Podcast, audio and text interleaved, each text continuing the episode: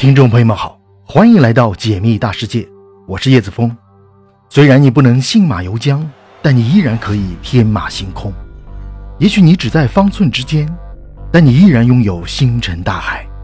请别忘了收藏我的频道，在这里，让我们一起仰望星空，解密大世界。今天我们的主题是：人类什么时候会濒临灭绝？科学家们预测，由于人口过剩、环境恶化和气候变化，人类可能在一百年内和很多其他生物共同灭绝。其实，即使人口不过剩，人类也会濒临灭绝，并且这种危险随时都可能来临。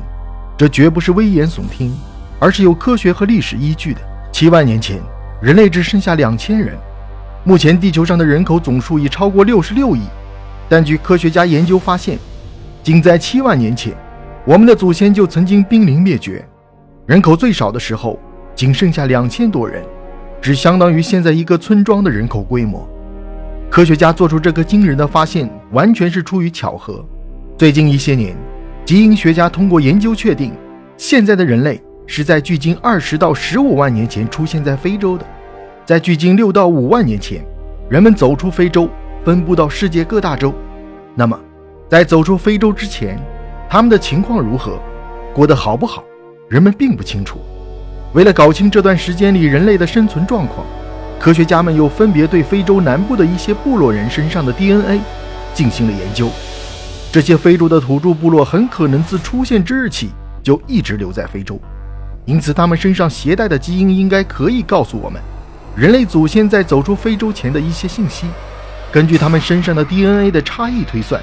科学家们吃惊地发现，大约距今七万年前，人类人口大约只有两千多人，而且还不是生活在同一个部落里，他们分成了很多很小的族群。目前地球上的六十六亿人口，其实全都是这些人的后代。听到这个消息，我们真的要倒吸一口气。众所周知，现在大熊猫是濒临灭绝的国家一级保护动物，而野外大熊猫的数量也不过两千只左右，可见七万年前。人类也像大熊猫一样，处于濒临灭绝的边缘。在当时，任何流行疾病、环境灾难或者人与野兽的冲突，都可能把人类的足迹从地球上抹去。那样一来，今天再次谈论物种灭绝的，也许就不会是我们，而是别的一个物种了。庆幸的是，后来这两千多名人类祖先分散成小族群，并独立发展，人类数量终于重新上升，并且一部分人走出非洲。散布到世界各个地区，取得了今天地球霸主的地位。为什么七万年前人类的人口会这么少呢？一些科学家把这次人类几乎濒临灭绝的事件与当时印度尼西亚境内发生的一场火山爆发联系起来。在印度尼西亚的苏门答腊岛上，有一个名叫多巴的地方，大约在七万三千五百年前，这里发生了剧烈的火山爆发。据测定。它在短时间内喷出了多达两千八百立方千米的炽热熔岩和火山灰，火山口形成了今天长达六十二英里的多巴湖。这样强烈的火山爆发必然会给全球的气候和生态带来灾难性影响。火山喷发出的硫化物与空气中的水分子混合，生成硫酸小液滴。这些液滴聚集在一起，形成反光层，将太阳光反射回太空。地表因得不到太阳光的照射而逐渐变冷。由此形成了火山岩冬，并最终被拖入漫长的冰期。我们可以对比一下：1815年，印度尼西亚境内的坦布拉火山爆发之后，整个北半球的1816年随即成了没有夏天的年份。